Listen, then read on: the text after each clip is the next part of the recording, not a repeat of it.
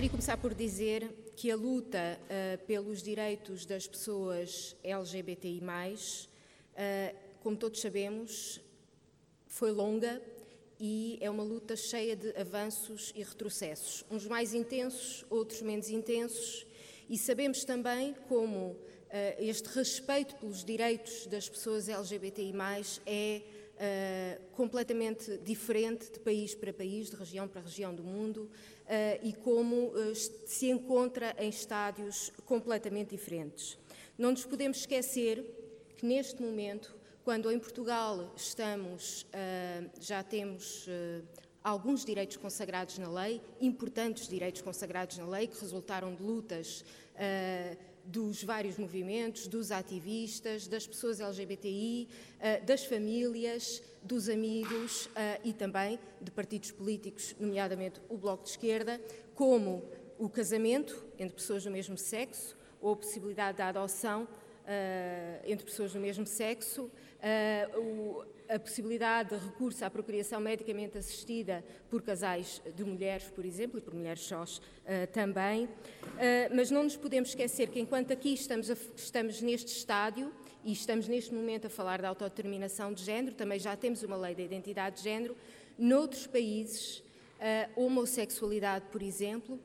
ainda é perseguida ainda é punida criminalmente. Aliás, isto acontece em 72 países e em cerca de 10 ela é punida com a pena de morte. E, portanto, eh, isto para lembrar que nós estamos aqui uh, numa conferência uh, com uh, pessoas de outros países, com internacionais. sabemos que são países onde os direitos LGBTI também são, de alguma forma, mais reconhecidos, mas noutras regiões a situação não é essa e, portanto, esta também tem de ser uma luta internacional e também tem de ser, tem de merecer a solidariedade internacional e por isso é importante uh, que nós façamos chegar aquilo que vamos, que vamos conseguindo, os avanços que vamos tendo nos, no nosso país, nomeadamente, a outras partes do globo. E dizia eu que a homossexualidade é punida criminalmente, e em alguns países com a pena de morte, e se formos falar então nas pessoas trans, sabemos dos crimes de ódio, sabemos da discriminação, da desigualdade, sabemos da violência extrema, sabemos e temos presente na memória o caso Gisberta em 2006 em Portugal, sabemos que existem muitos casos Gisberta que não chegam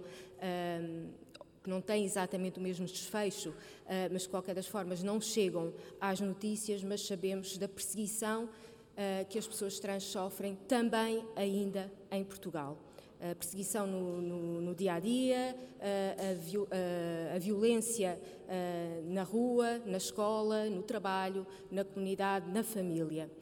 E, portanto, os avanços que nós temos tido legislativos em Portugal e a garantia uh, dos direitos uh, que temos conseguido para, para a comunidade LGBTI, e eu já falei aqui de alguns. Nós começámos em Portugal, mais ou menos na década de 2000, é que se começou a, a, a, conseguir, a garantir alguns estes direitos para as pessoas LGBTI e já agora, em 2001, uh, foi, uh, foi o primeiro passo e foi garantir o direito à união de facto também para casais do mesmo sexo, uh, e já agora também com a entrada uh, do Bloco de Esquerda no Parlamento, pouco depois da entrada do Bloco de Esquerda no Parlamento, não nos, não, não, não nos podemos aliar do facto que o Bloco de Esquerda trouxe efetivamente para a agenda política e trouxe para o Parlamento as questões LGBTI uh, eh, e, portanto, a partir daí nós temos tido um avanço Uh, que tem sido lento, mas tem sido progressivo. Tivemos, efetivamente, a união de facto, tivemos a não discriminação uh, em razão da orientação sexual inscrita uh, na Constituição da República Portuguesa em 2004. Tivemos a alteração, várias alterações ao Código Penal da gravação da agressão física e do homicídio por crimes de ódio e da punição da promoção do ódio em 2007. Tivemos o levantamento da restrição à doação de sangue por parte de homens que têm sexo com outros homens em 2010 Sabemos que esse assunto não está ainda totalmente resolvido, mas depois já, já passarei para aí. Estive, tivemos a legislação uh, que possibilitou o casamento entre pessoas do mesmo sexo uh, em 2010 também, a lei, a nossa primeira lei da identidade de género em 2011 e o, a, a, possibilidade de adoção, uh, portanto, o direito a, ser candidatos, candidatos e candidatas à adoção por casais do mesmo sexo em 2016, há dois anos apenas, e estamos neste momento a trabalhar na lei da autodeterminação de género. E como nós não tivemos uh, o painel trans, eu vou só uh, deter-me aqui um bocadinho para explicar aquilo que está a acontecer neste momento com a autodeterminação trans. Nós temos uma lei da identidade de género desde 2011 que permite que as pessoas uh, trans com um relatório médico, uh, com um diagnóstico médico, possam uh, alterar uh, no, no, nos seus documentos uh, o, seu, o seu género, o seu nome e que possam também fazer as cirurgias de reatribuição sexual, se assim o desejarem. neste momento, e porque sabemos que, que isso está errado, que não, é, não está certo, que qualquer pessoa tem direito à sua autodeterminação de género, é, de género, é-nos automaticamente uh, e quase naturalmente uh, consagrada uh, a qualquer pessoa que não é trans e, portanto, todos aqui compreendemos, eu não vou estar aqui a fazer a defesa da autodeterminação trans, todos aqui compreendemos a importância disso e a justeza dessa reivindicação. O que aconteceu neste momento em Portugal é que a, a lei, portanto, a proposta, a, a, iniciativa legislativa da autodeterminação trans, que foi aprovada no Parlamento um, no, uh, há pouco tempo, foi uh, vetada pelo Presidente da República, uh, que pede que, que, que, enfim, nos seus argumentos, levanta a necessidade eh, de algum tipo de relatório médico para os menores de 18 anos, porque a lei que nós aprovamos foi uh, para os jovens a partir dos 16 anos, o direito à autodeterminação a partir dos 16 anos. O Presidente da República uh, pensa que uh, os jovens com 16 anos devem ter continuar a ter um relatório médico e, portanto, nós estamos agora nesta fase, o, o, o, a reapreciação parlamentar vai acontecer no dia 12 de julho e estamos neste momento a, a tentar a negociar e a tentar perceber entre os vários grupos parlamentares como é que vamos, um, como é que vamos avançar com, com isto e como não temos condições uh, tudo indica que não teremos condições para, uh, para garantir uma maioria absoluta uh, que precisamos quando temos um veto presidencial, porque, como todos sabemos também, o PCP absteve-se neste, neste artigo específico, que é o artigo que garante o direito à autodeterminação de género, e, portanto, sem esta maioria absoluta, teremos, evidentemente, que propor algum tipo de, de proposta de alteração, e isso está a ser trabalhado com os vários grupos parlamentares, mas também com, as várias, com os vários coletivos, com os vários movimentos e organizações uh, trans e intersexo. Uh, mas, para além de todos estes avanços legislativos que nós tivemos em Portugal, importa ainda trazer uh, transferir esta igualdade que temos consagrada na lei para a vida concreta. Uh, nós sabemos que uh, em Portugal já se fala também da orientação sexual de alguma forma, ainda que não seja muito estruturadamente, mas fala-se na educação, fala-se nas escolas. É algo que já se fala, passa na, nas televisões, passa nos eh, nos eh, vários programas de entretenimento, nas telenovelas, há várias questões que são abordadas e que têm a ver com os temas da homossexualidade. Começa também a ser abordado um, o tema trans, mas sabemos que a discriminação ainda existe, uh, especialmente no mundo do trabalho, especialmente institucionalmente, na saúde também. Sabemos que a questão da uh, doação de sangue uh, por parte de homens que têm sexo com homens não está ainda garantida na prática, continua a ser, continuam os, estes homens a ser discriminados naquilo que é o seu direito também a doar sangue e, portanto, temos que continuar a lutar e a juntar forças para trazer esta igualdade que conseguimos na lei, para trazer para a vida concreta, para trazer para, para, para o cotidiano. E eu só vos queria dar um exemplo de como isto que eu estou a dizer uh, é bem real, uh, com aquilo que se passou uh, agora nestes últimos dias na Lituânia. Eu estive num, no Women Political Leaders Summit 2018, portanto, um evento que junta mulheres políticas, muitas com muitas parlamentares e muitas com, com cargos de governação, portanto, que estão no governo, ministras, em várias áreas, e que estiveram três dias juntas na Lituânia e em que se debateu, evidentemente, tudo aquilo que, apesar das nossas diferenças, não é, tudo aquilo que nos une e aquilo que nos une é a igualdade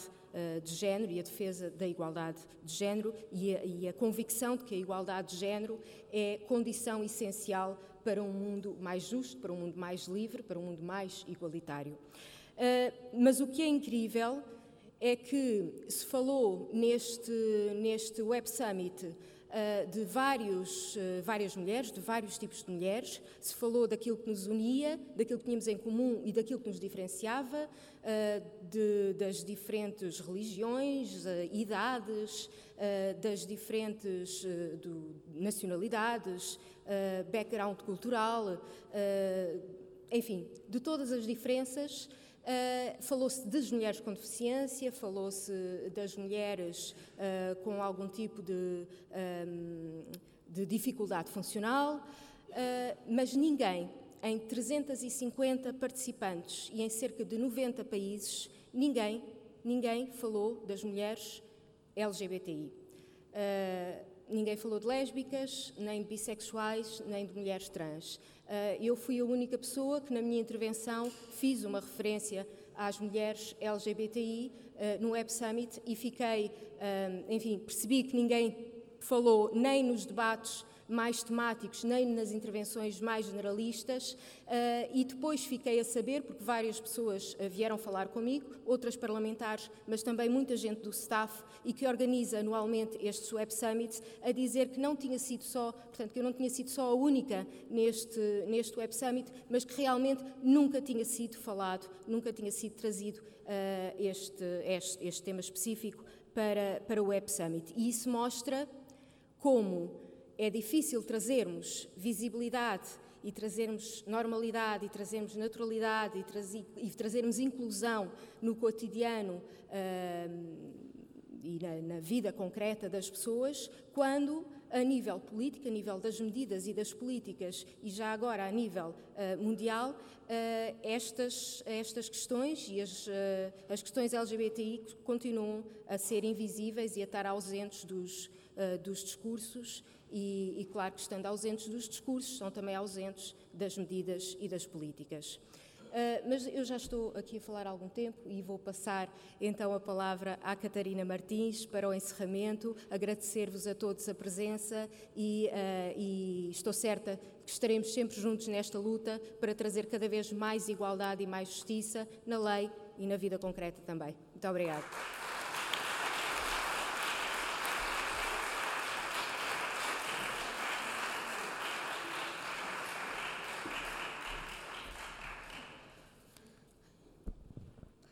Boa tarde uh, a todos e a todas. Uh,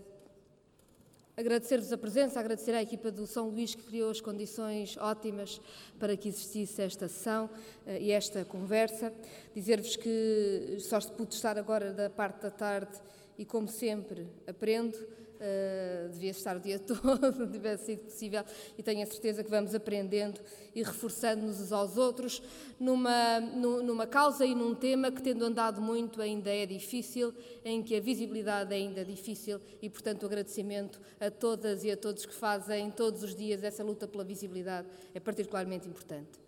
Quando o Bloco de Esquerda nasceu, o discurso que dominava a política portuguesa sobre os direitos LGBTI, oscilava entre a homofobia aberta e a demissão envergonhada.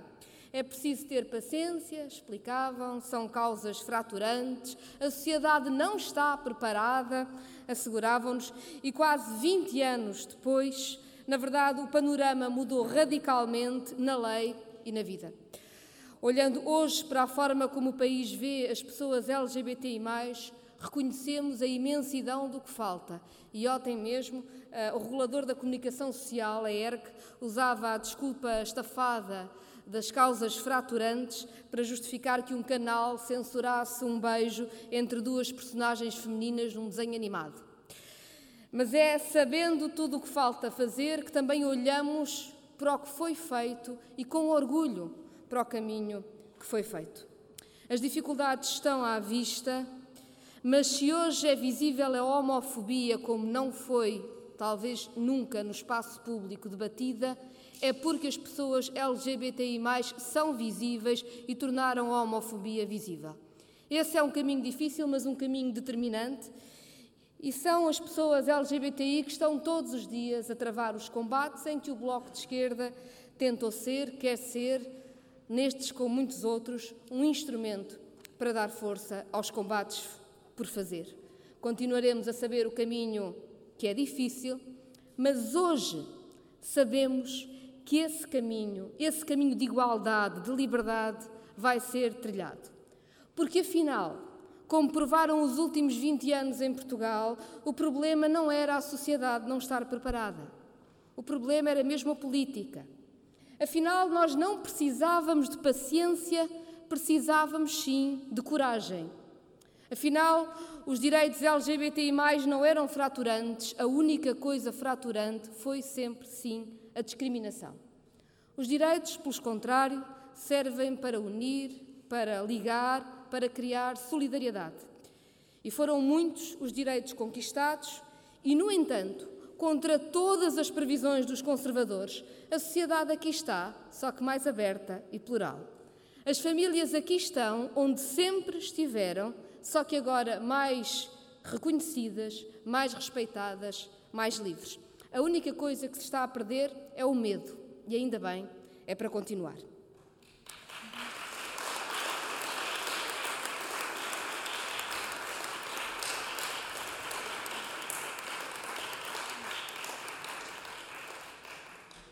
Na raiz da desigualdade está a supressão de direitos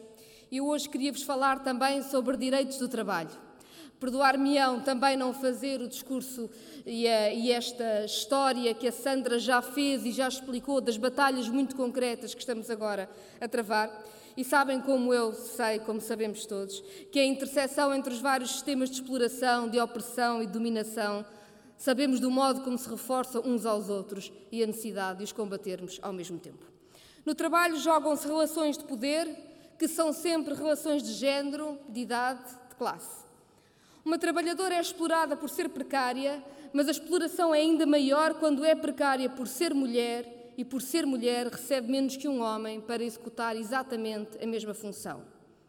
Uma pessoa gay, se estiver precária, vai tender a esconder tudo o que possa ser utilizado contra si no emprego e a opressão é dupla. Se viver em casa dos pais homofóbicos, a falta de condições materiais para poder ter esse espaço de autonomia, que é ter uma casa, é triplamente opressor. As pessoas transexuais são o grupo social que mais sofre do desemprego em Portugal, mais do que qualquer outro. Os exemplos sucedem, nós conhecemos bem. Portugal assiste há décadas a um movimento longo de desregularização nas relações de trabalho e de precarização o desmantelamento da contratação coletiva, a generalização de vínculos precários, a passividade das autoridades públicas perante o abuso, a ilegalidade e a informalidade dos patrões foram os grandes traços da evolução do mercado de trabalho em Portugal e para esta evolução contribuiu a direita, mas também e de forma decisiva o Partido Socialista. As políticas progressistas serão aquelas que asseguram os direitos de cada um e de cada uma e a sua absoluta liberdade, mas são aquelas que se jogam também no mundo do trabalho. Nós não esperávamos conseguir reverter no mandato tudo o que se foi fazendo durante estas décadas, mas seria importante conseguirmos reverter as reformas da Troika. O pacote anti-precariedade, conseguido após dois anos de trabalho e muita capacidade de compromisso entre Bloco, Partido Socialista e Governo, não atingiu este objetivo, mas continha vitórias importantes das quais não desistimos. É lamentável que o Ministro do Trabalho tenha basicamente atirado aos patrões as conquistas que tinham sido feitas antes. Chamar concertação social ao que se passou a seguir é uma brincadeira. Todas as propostas introduzidas pelos patrões e aceites pelo governo, ou propostas pelo governo para serem aceites pelo patrão, têm o objetivo de abrir janelas para que entrem abusos a que tínhamos fechado a porta. Não foi um bom momento deste processo. Mas não esquecemos uma coisa muito importante. Quem representa o país é a Assembleia da República, não são as confederações patronais. E no debate que aí será tido, não desistiremos do combate pelos direitos contra os abusos e as arbitrariedades, com uma certeza. Uma maioria parlamentar de quem a elegeu responde perante gerações de trabalhadores e trabalhadoras que nunca conheceram trabalho com direitos. Uma maioria parlamentar que desiluda quem nela confia mais uma vez, substituindo medidas consequentes contra a precariedade por conceitos vagos e exceções que quase suplantam as regras, pagará o preço de não estar à altura da esperança que fez nascer. Este é um combate central para o Bloco, para a democracia e para o país. Queremos mudar a legislação do trabalho porque não aceitamos o princípio de que a democracia e os direitos das pessoas ficam à porta das empresas. Não aceitamos que dentro das empresas o patrão faz o que entender. A democracia ou é no país todo ou não é.